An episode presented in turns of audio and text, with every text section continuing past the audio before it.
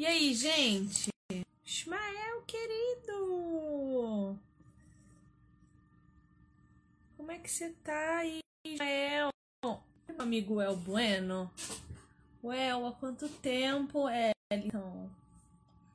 Quanto tempo? Saudade. Sinto tanta saudade dos meus amigos. A gente vai se afastando das pessoas, né, gente?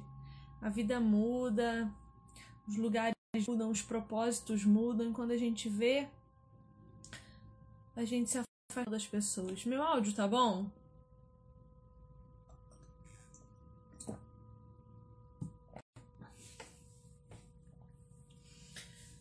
Ah, eu queria falar um pouco com vocês sobre o medo, sabe?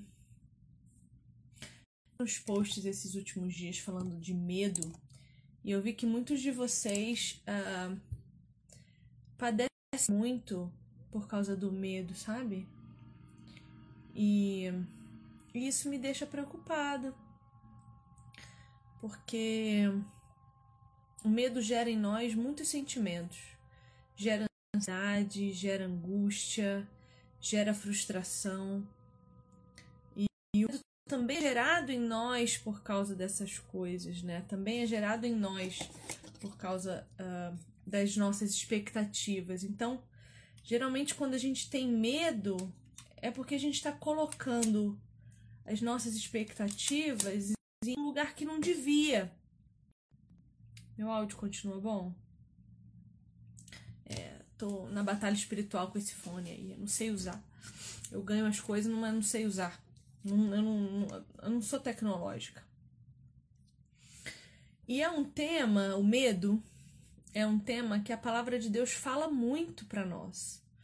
Ela nos exorta muito a respeito do medo, porque Deus já sabia que nós teríamos muito medo, justamente porque nós queremos sempre tomar o, o, o lugar de Deus nas coisas. A gente está sempre colocando as nossas expectativas nos lugares errados, nas pessoas erradas, nas conquistas erradas. Então, quando a gente fala de medo, a gente está envolvendo muita coisa, inclusive a nossa história pregressa. A gente está envolvendo quem nós fomos, o que vivemos, as nossas frustrações, né? Quando você pensa em medo, você pensa em quê? É, o que, que hoje causa medo em você? Né? Geralmente a gente tem medo do desconhecido. A gente tem medo daquilo que a gente não sabe o que vai acontecer. E isso mostra a nossa necessidade de controlar todas as coisas, né? A gente quer saber o que vai acontecer amanhã, a gente quer saber onde vai estar mês que vem. E eu não tô falando para você não planejar. Você tem que planejar coisas, sonhar com coisas. Até porque Deus, ele trabalha também através dos nossos sonhos. Ele mesmo planta sonho em nós para que nós nos movimentemos aqui. Então, quando o Senhor nos nos leva a sonhar com alguma coisa. Uh, por exemplo, uma coisa que vocês acompanharam na minha vida e que eu sonhei, tá?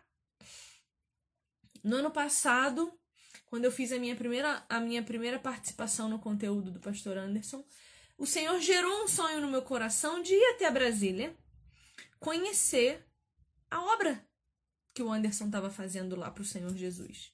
Eu tive vontade de ir até lá conhecer a obra, participar de um culto, produzir um conteúdo sólido com ele lá. E eu sonhei.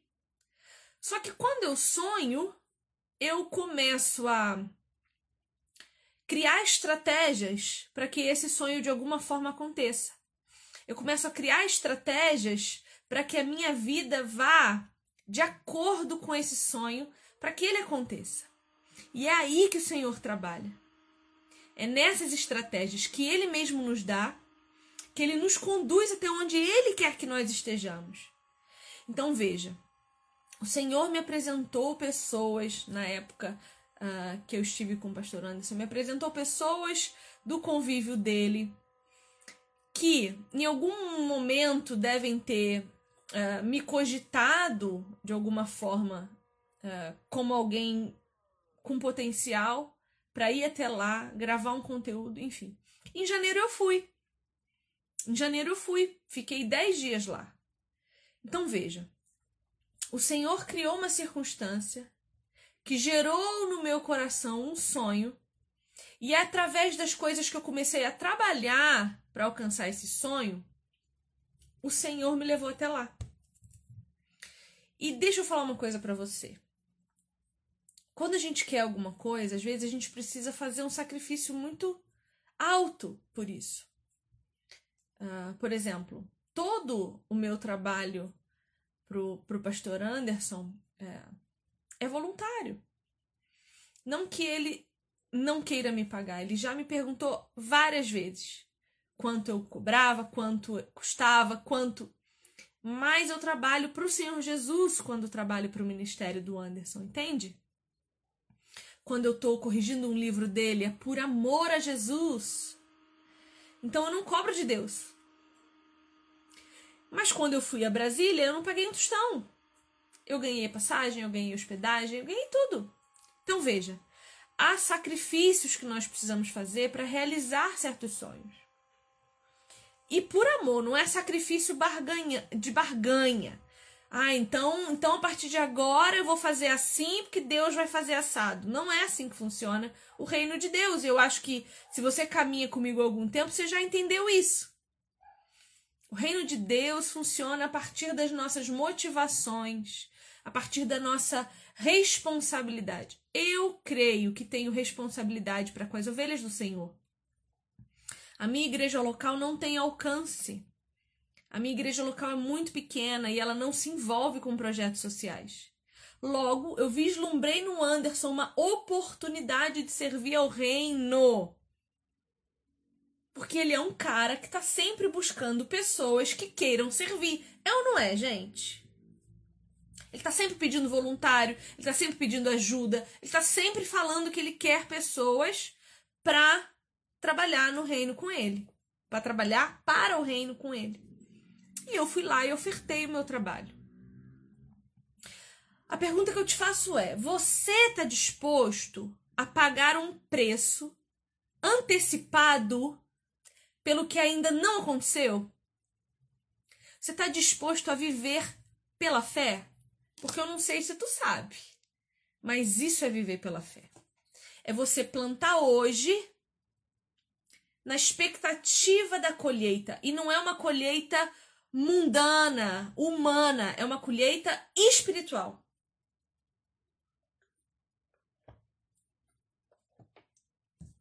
Quem planta reino, colhe reino. E, o, e, o, e aí o medo vem de onde? O medo vem do fato de você ser tão egoísta ser tão autocentrado que não consegue entender que você perde hoje e ganha amanhã. Que você talvez precise investir um pouco mais de tempo nas coisas de Deus para que Deus invista também o tempo dele a você. É importante que você olhe para o seu futuro e, e pense aonde eu quero estar no reino de Deus, no, no, na obra do Senhor, onde eu quero estar daqui cinco anos, daqui dez anos, eu sei onde eu quero estar. Envolve fruto de financeiro, envolve fruto de conforto, uma casa melhor, talvez, um carro mais confortável, ok. Por exemplo, meu amigo, irmão, amado Ismael está perguntando se a gente pode aplicar isso na área profissional. Com certeza, Ismael, você está estudando para o seu concurso. O que, que você está sacrificando hoje para conseguir o seu concurso? Tempo, sono, oração. Você é um menino de oração. Então você está tanto investindo naquilo que você precisa de competências para estar tá lá, você está se capacitando, né? Você está se se preparando intelectualmente para quando quando chegar você está pronto. Mas você também está investindo no reino de Deus, em primeiro lugar. Você está buscando, você está orando, você está fazendo propósito com Deus. E eu sei porque você me contou, né? Então eu sei que você está fazendo tudo isso. Você lê Bíblia, você medita na palavra como primícia. E não se sobrar um tempinho hoje. Se sobrar um tempo, eu vou falar com Deus. Não, existe um, um sacrifício, um preço a ser pago. E o que, que esse preço faz com você? Te caleja. Te caleja. Então, o medo começa a se dissipar. Se você ainda tem medo, Ismael, de não passar no seu concurso, daqui a pouco o medo vai embora. Porque você vai entender que, independente de passar no concurso ou não, porque a vontade de Deus prevalece sobre a sua, o que você construiu para chegar até lá era o que você tinha que ter feito. Porque o teu sonho, muitas vezes, uh, não é para você realizar, mas é para você construir a ponte para chegar até lá. Entendeu? É para você construir a ponte. Às vezes o Senhor gera em você um sonho para que você seja a ponte de alguém. Para que você seja recurso para alguém. Foi como eu conversei com o irmão Ismael, falei com ele, olha, estude e ensine. Porque quando a gente ensina, a gente aprende muito mais. Certo ou não? Vocês concordam comigo? Quando eu tenho que ensinar alguma coisa, eu preciso estudar mais, eu preciso me dedicar mais. E o processo de ensino é processar na minha mente uma maneira mais coerente, mais coesa, uma maneira mais inteligente de passar informação adiante. Então eu tenho que fazer construções mentais a respeito daquele assunto para conseguir ensinar. Logo, eu aprendo muito mais. Então veja como servir ainda assim é importante para nós. Servir é importante para nós. Por isso que eu sempre falo, os meus grupos de estudo, os meus grupos de leitura, eles me edificam muito mais do que eu sou capaz de edificar. Porque antes de eu chegar em vocês, o Senhor já me alimentou, eu já fui edificado, eu já aprendi muita coisa. E aí, o objetivo final, que é o sonho a ser realizado, passa a ser só uma pequena coisa passa a ser apenas um, um, um resultado de um esforço feito. Que se não vier, o que eu construí até lá compensa tudo. Entende? Então, a gente tem que saber, por exemplo, fazer boas escolhas. Como a Anastácia está falando, o maior medo dela nesse momento está sendo escolhas. Olha, a palavra de Deus ela nos conduz, tá? A Bíblia é um livro muito poderoso. Porque ela, ela não se apresenta para nós sozinha. Ela não vem sozinha. Ela foi escrita por um Espírito Santo que habita nela também, quando a gente lê. Não habita no sentido de morada, tá, gente? Como eu sou a habitação do Espírito Santo mas ele está nas entrelinhas. O Espírito Santo está nas entrelinhas da palavra de Deus. Por isso que quando você lê a Bíblia, ela é poderosa. Ela transforma, ela tem o poder de te tirar do lugar que você está. De, de, de tristeza, talvez, de solidão. Ela tem esse poder, porque nas entrelinhas dela está o Espírito Santo de Deus. Então, quando você está com dificuldade de fazer uma escolha, Primeiro, não faça escolha nenhuma. Na dúvida, não faça nada. Quando você tá com medo de fazer alguma coisa, não faça nada. Volte-se para o Senhor. Ok? Então, o que, que você precisa saber? O que Deus diz a respeito do assunto que você tem que escolher? Por exemplo, é, esses dias uma moça me procurou falando assim: Eu tenho uma filha de 20 anos e o meu marido e ela não se dão. Eu sou casada há 14 ou 17 anos. E eles brigam porque ela é insubmissa a ele, porque ele não é o pai dela, ele é o padrasto dela. Mas veja, ele educa e cria a menina há 14 anos, pelo menos, 14 ou 17, que ele educa essa menina. Então dizer que ele não é o pai, ele não é o pai biológico, mas ele é o pai que cria, que cuida. né? E ela é rebelde, se rebelou contra ele, e ela falou assim: se eu tiver que escolher entre os dois, eu vou escolher a minha filha. E aí eu te pergunto, o que, que a palavra de Deus diz a esse respeito? O primeiro marido dela faleceu, ok? Ela não tem uma aliança com ninguém anterior, certo? O casamento dela é legítimo diante de Deus. E ela diz para mim que prefere a filha em detrimento do marido. Eu não estou falando de violência doméstica, eu não estou falando de, de nada disso. Eu estou falando de um casamento criado com uma menina que cresceu sob a autoridade de um homem e se rebelou contra ele aos 20 anos de idade. Como assim, entre ela e meu marido, eu escolho a minha filha? O que, que a palavra de Deus diz? Que o teu marido é uma só carne contigo. E os teus filhos são herança.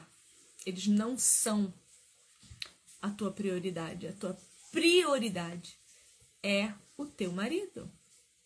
Se a tua filha tem 20 anos, ela tem que respeitar a autoridade sacerdotal da casa dela. Entende o que eu quero dizer?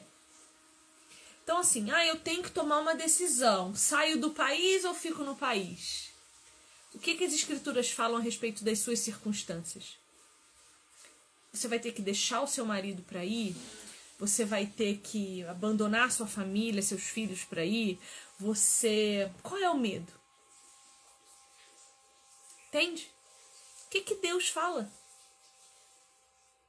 E quando você está orando, o que, que te traz paz quando você pensa? Te traz paz pensar em ir para lá ou te traz paz pensar em ir para cá?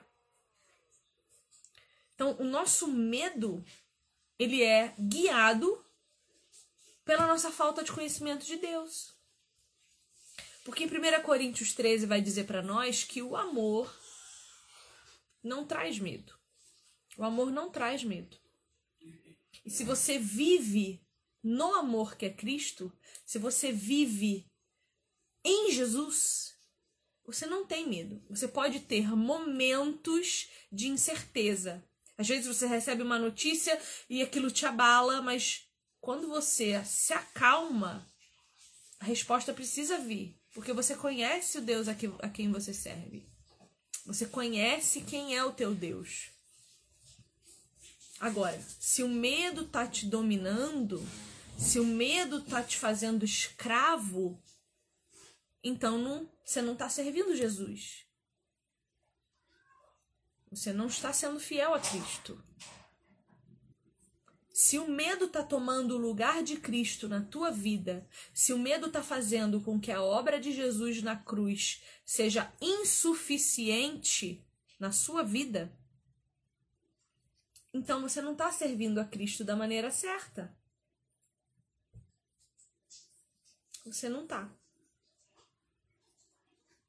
Você precisa se abandonar para que Cristo possa te conduzir. Falar: olha, Senhor, eu não aguento mais ser dona de mim. Eu me converti nesse momento da minha vida. Jesus, eu não aguento mais ser dona de mim. Eu sou uma farsa. Eu finjo que sou feliz, mas eu não sou. Eu finjo que sou Amanda Chuva, mas eu não sou. Eu finjo que sou independente, mas eu não sou. Eu finjo que tenho alegria, mas eu não tenho. Eu não quero mais ser minha. Eu não quero mais governar minha vida, porque eu não sou capaz. Porque tudo o que eu fiz até aqui não deu certo. Não me levou a lugar nenhum. Eu posso ter dinheiro, eu posso ter casa, eu posso ter carro. Se eu não tiver exaltando o Senhor alegremente, eu não tenho nada, gente. Eu não tenho nada, nada do que eu fiz prestou para coisa alguma. Porque o meu espírito está morto.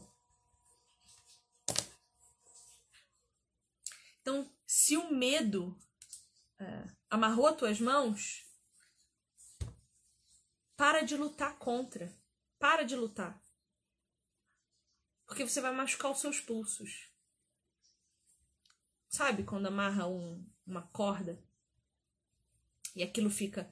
Quanto mais você tenta tirar, quanto mais você guerreia, mais aquilo te corta até que comece a sangrar e pode te pegar numa veia importante que te leve à morte. Então para de lutar, ó. Em vez de você estar tá aqui, ó, para de lutar. Junte as tuas mãos, proste-se diante de Deus e confesse a Ele que você não aguenta mais ser sua. Ore, porque Jesus tem a faca que corta a corda que está te amarrando. Se você tem medo do que vai acontecer amanhã, deixa eu te falar uma coisa importante aqui, ó. Você nunca vai saber o que vai acontecer amanhã. Nunca. Porque você não é Deus. Você nunca vai conseguir controlar a sua vida. Você é capaz de controlar seus pensamentos? Você é capaz de controlar sua boca? Mulher. Principalmente. Principalmente. Você é capaz de controlar a sua boca? As suas compulsões? Sozinha você é capaz de fazer isso? Pergunte-se isso sinceramente. Você controla os seus pensamentos? Você consegue controlar o que você pensa? Então, como é que você quer controlar o dia de amanhã? Você está tomando o lugar de Deus na sua vida. Você está dizendo para Deus assim: olha, Deus, fica aí no teu canto, que eu cuido da minha vida, tá? Não te mete aqui não, porque sou eu que vou determinar o meu dia de amanhã. Porque sou eu que vou determinar o que vai acontecer, sou eu que falo o que quero, que penso que quero. Quem é você na minha vida? É isso que você diz para o Senhor quando sente medo do amanhã.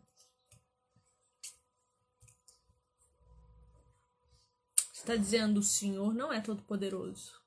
Eu sou toda poderosa. Aí eu te pergunto: você é mesmo? Você está feliz onde você está? Você está feliz onde você está hoje? Governando tudo? Minha filha, você não controla nem a hora que vai acabar teu gás. Às vezes você tá com a panela no fogo e o gás acaba. Quem você pensa que é? Entende? Então, assim, ó. Faz comigo aí. Faz comigo aí, assim, ó. Solta o ombro, solta o ombro. Solta o ombro. Fala assim, ó, Jesus, ó. Hum, quero dormir em paz, eu não quero me preocupar. Eu vou continuar fazendo o meu caminhozinho aqui, ó. E o Senhor te vira aí para fazer o que o Senhor quiser, porque eu tô cansada. Eu tô cansada de ficar botando pedras no meu próprio caminho. E isso não é fácil, gente. Não é fácil largar o bet. Não é fácil fazer assim, ó. Ah, Deus, toma conta. Não é fácil. Mas uma hora você tem que fazer. Uma hora o chicote vai ser tão forte nas suas costas que vai aparecer teus ossos. Então, assim, para. Vai ler a Bíblia, perguntar para Deus o que, que Ele quer de você. E não é mística, não, gente. Não é pegar a Bíblia e falar assim, ai, Senhor, fala comigo, e deixa eu ver, e abrir aqui e ler. Não é isso, é fazer uma leitura sistemática. E o que é uma leitura sistemática? Vou ler hoje o livro de Mateus. Você vai gastar lá 40 minutos lendo o livro de Mateus. Aí o que, você vai descobrir no livro de Mateus? Você vai descobrir que existiu uma mulher que disse: Senhor, como que eu vou explicar para o meu noivo que eu tô grávida se eu não tive relações com ele? E aí o anjo vai falar assim: Maria, olha só, é Deus que está falando.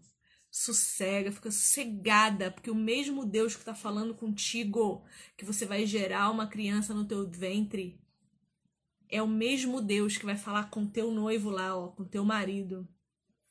E ele vai entender.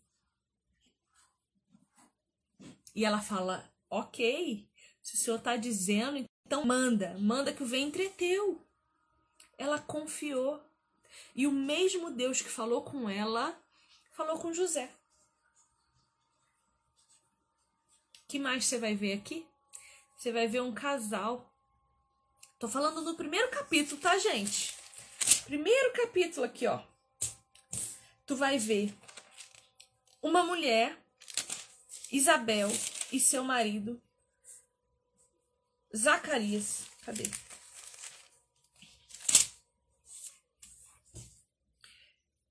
Não sei se está em Mateus, está em Marcos. Mas você vai descobrir se você ler a Bíblia. Zacarias e Isabel, pensa. O primeiro casal que aparece na Bíblia neotestamentária, ou seja, no Novo Testamento, é Zacarias e Isabel. Um casal que vivia no silêncio de Deus. Porque entre Malaquias e Mateus existe cerca de 430 anos de silêncio. Nós estamos falando de gerações e gerações de silêncio de Deus, de maldade no mundo, de desespero, de sofrimento. Se tu acha que hoje tá ruim, tu não tem ideia do que era aquilo lá. 430 anos de silêncio. E Deus encontra um casal fiel. Em que circunstância esse casal era fiel? Na infertilidade. Isabel já era uma mulher idosa e eles não tinham filhos. Mas eles criam na promessa que Deus fez a quem? A Abraão. Deus fala para Abraão o quê? Eu multiplicarei as tuas descendências. Eu farei de você um povo mais volumoso do que as estrelas do céu. Eles creram nisso e não duvidaram, e ponto. Isabel era idosa quando engravidou. Eles foram fiéis, independente da circunstância. Eles não acharam que porque Isabel não engravidou, porque não sei se você sabe, mas naquela época ter filhos era sinônimo de prosperidade, porque era a herança de Deus para você. Então, quanto mais filhos você tinha, mais próspero você era. E mesmo não tendo filhos, mesmo diante dessa circunstância, eles não abandonaram Deus, porque senão Deus não tinha dado a Isabel a honra de gerar João Batista. Estou falando alguma coisa impossível de entender, você me fala, por favor.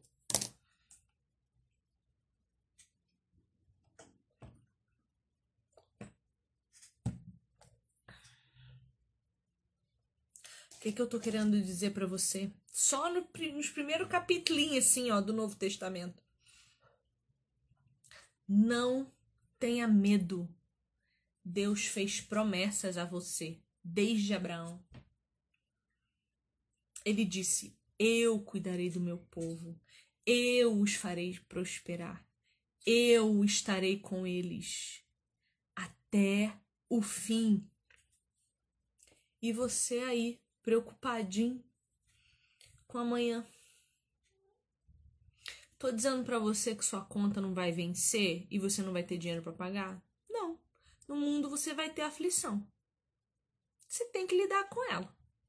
O que você não pode é permitir que essa aflição seja tudo o que você tem. Porque ela não é nada perto do que você verdadeiramente tem, que é o Deus vivo Jesus Cristo. Então não se permita afundar em medo. Não permita que a tua circunstância de hoje te faça esquecer quem você é. Não permita que o seu problema de hoje te faça esquecer de quem você é filho.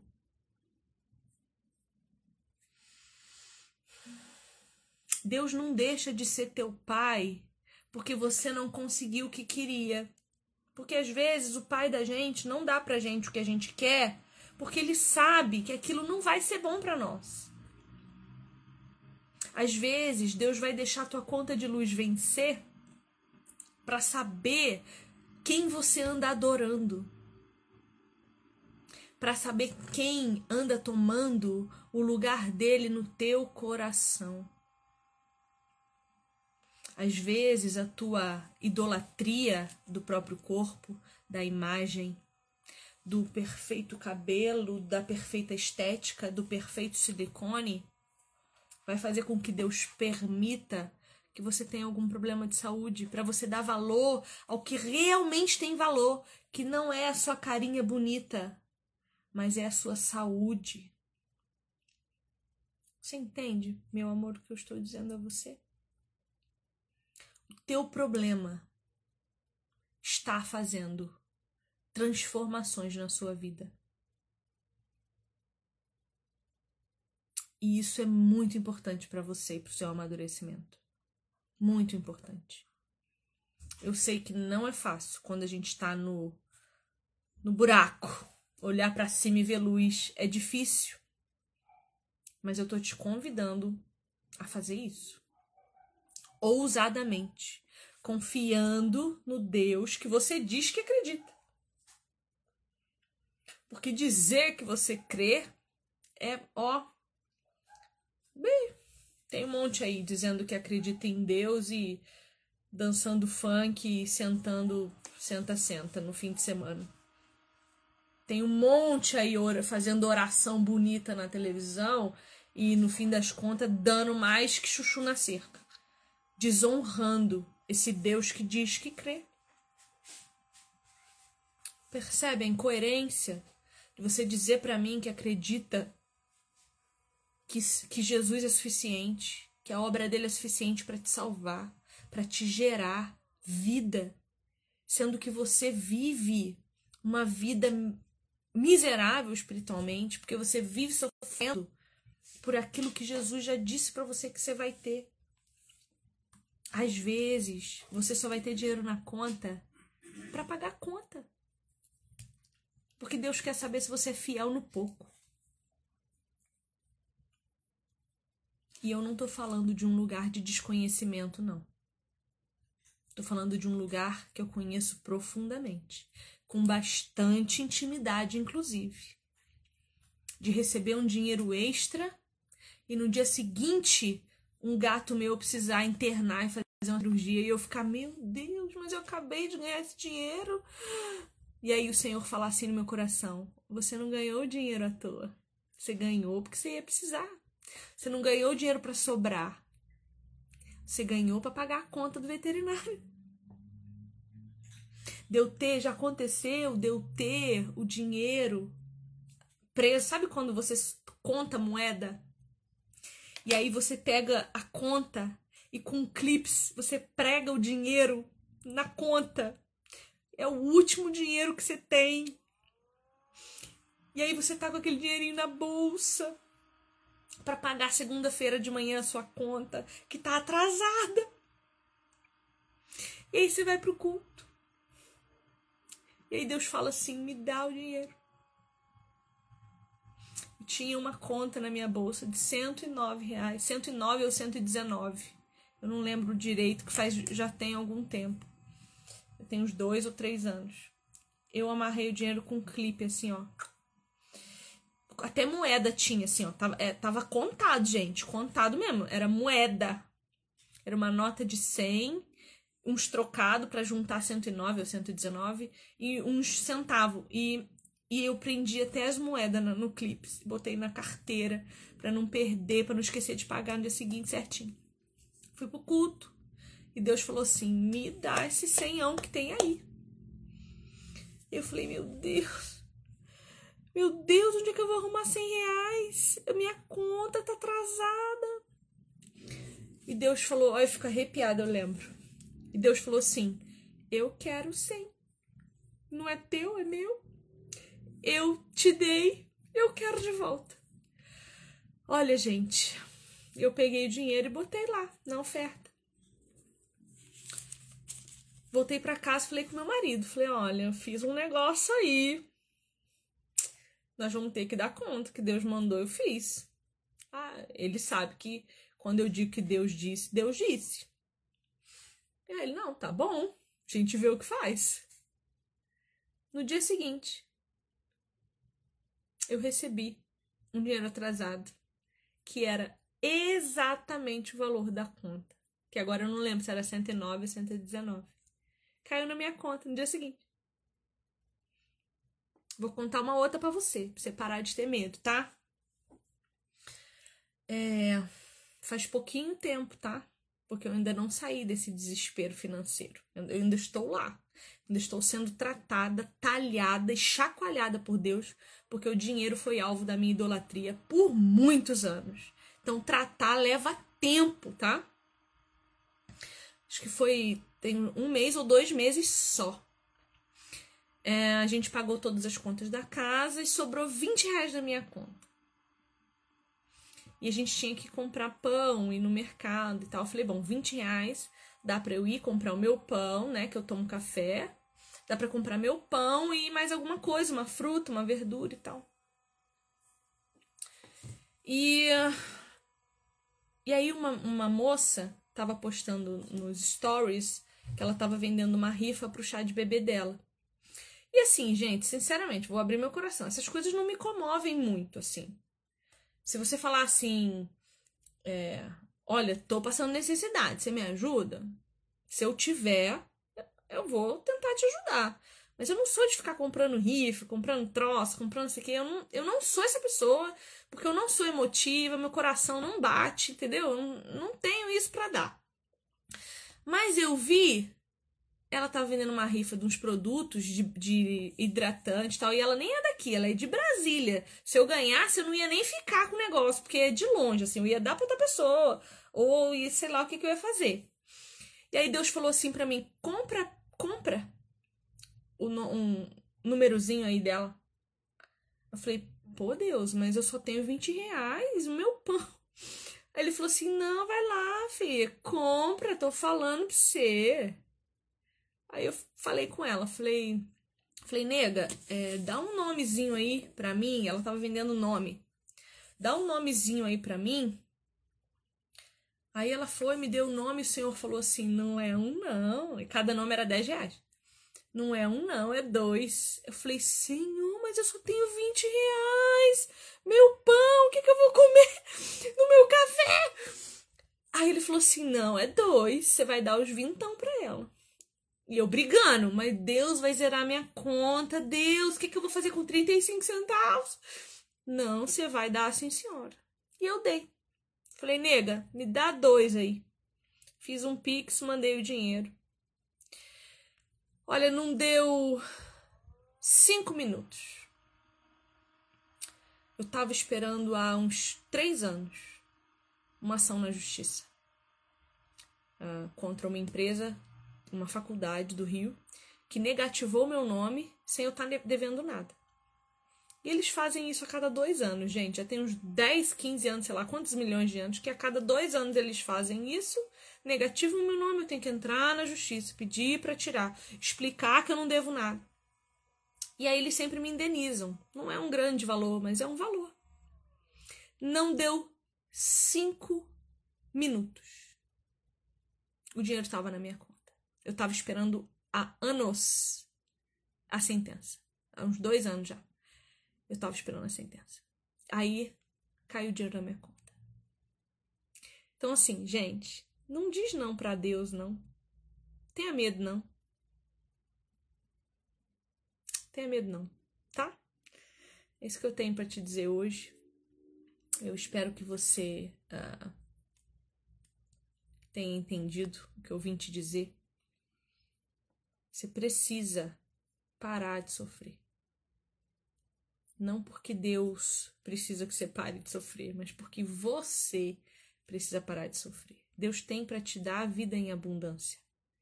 Paz. Jesus é o príncipe da paz. O príncipe da paz.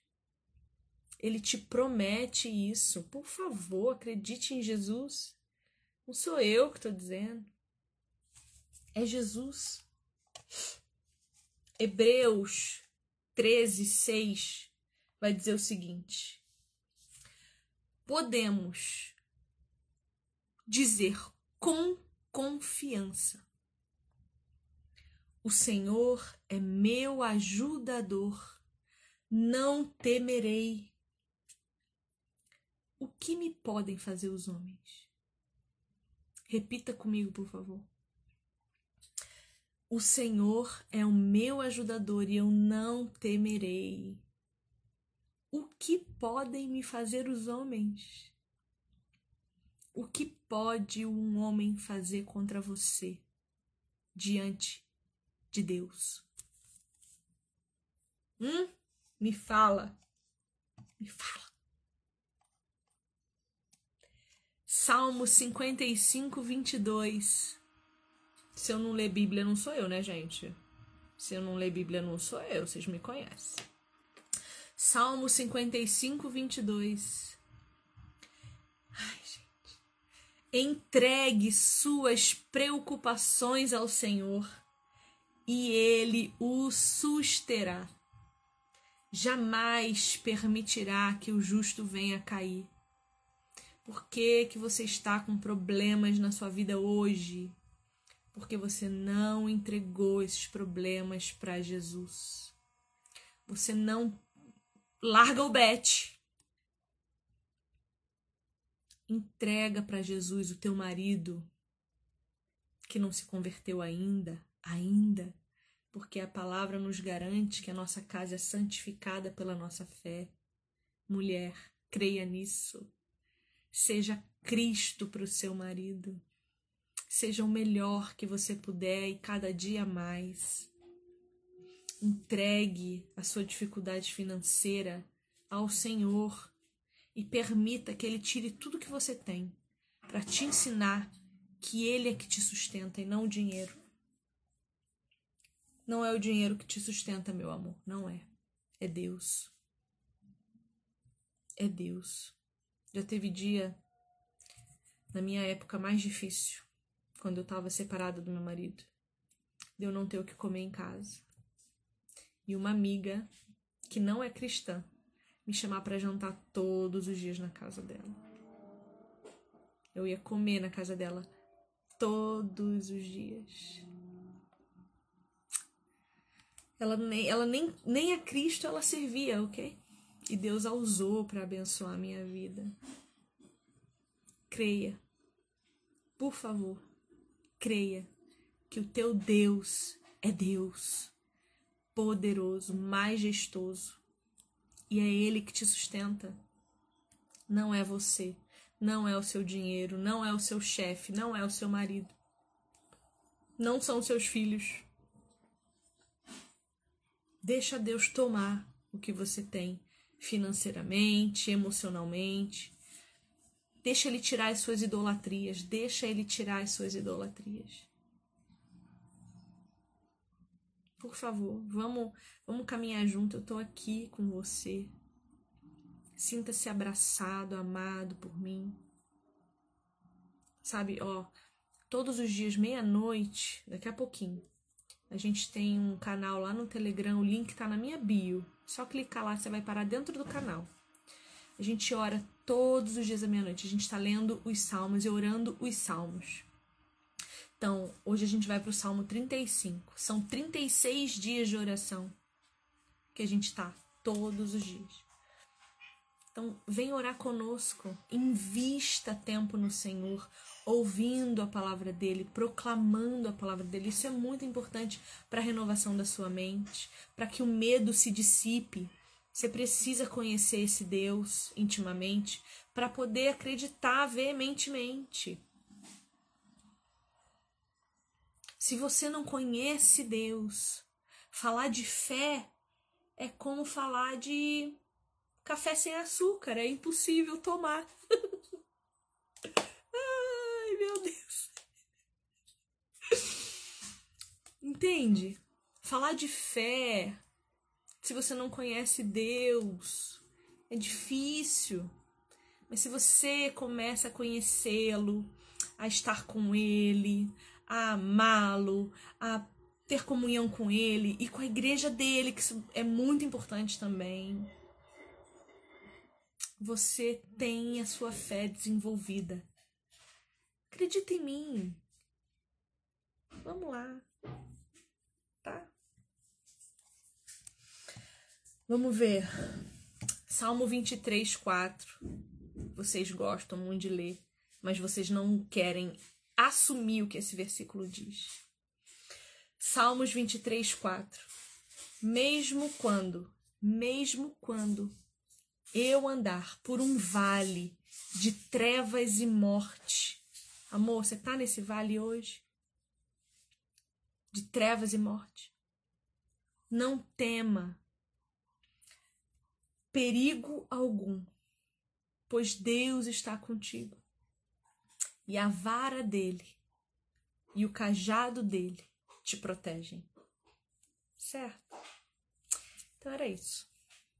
Hoje eu tô muito liveira. Fiz uma live sobre maldição hereditária ainda há pouco com meu irmão Michael. E agora tô aqui, falando com você, abandonando meu marido lá. Tô só escutando ele mexendo na cozinha. Viana, é, é, a versão é a versão da minha cabeça, tá? Eu li e interpretei para você. Mas o salmo é 23, 4. Mesmo quando eu andar por um vale de trevas e morte, não temerei perigo algum, pois tu estás comigo e tua vara e teu cajado me protegem. Mas eu, eu, eu, eu tenho liberdade catedrática, tá? Eu tenho. Eu posso ler e interpretar para você. Jesus deixou que a gente leia e interprete uns para os outros com hinos, cânticos e adoração, tá bom? Então era só isso, tá? Daqui a pouco a gente vai orar. Falta 11 minutos pra gente pro nosso grupo orar. Muito obrigada por ter me ouvido até aqui. Eu queria muito falar sobre isso com você, sobre o medo. O nosso medo, ele é aterrorizante. Mas diante de Deus ele é infundado. Certo? Então vai lá assistir a live de maldição que tá gravada Tá salva lá no meu IGTV, assim como essa. Vai ficar salva lá no meu IGTV também. Tá bom? Um beijo. É isso. Uhum. Eu sou brava às vezes só, gente. Mas eu geralmente. Não, geralmente eu sou brava. Mas eu, eu sou uma brava legal, né? Não sou uma brava má. Às vezes eu sou má. Mas não é sempre. Mas é por amor. Quando eu brigo com vocês é porque eu quero que vocês cresçam. Assim como eu. Deus briga muito comigo também, tá? Aí eu venho aqui descontar em vocês. Deus briga comigo, venho brigar com vocês. É o preço de me seguir no Instagram. Tá? Eu sou um docinho de limão. Eu amo. Chegou água. Eu amo um doce de limão. Tá? Tchau. Um beijo. Fiquem com Deus. Vamos lá orar comigo. 10 minutos. Daqui 10 minutos eu tô lá. Meia-noite. Beijo, beijo, beijo, beijo, beijo, beijo, beijo, beijo.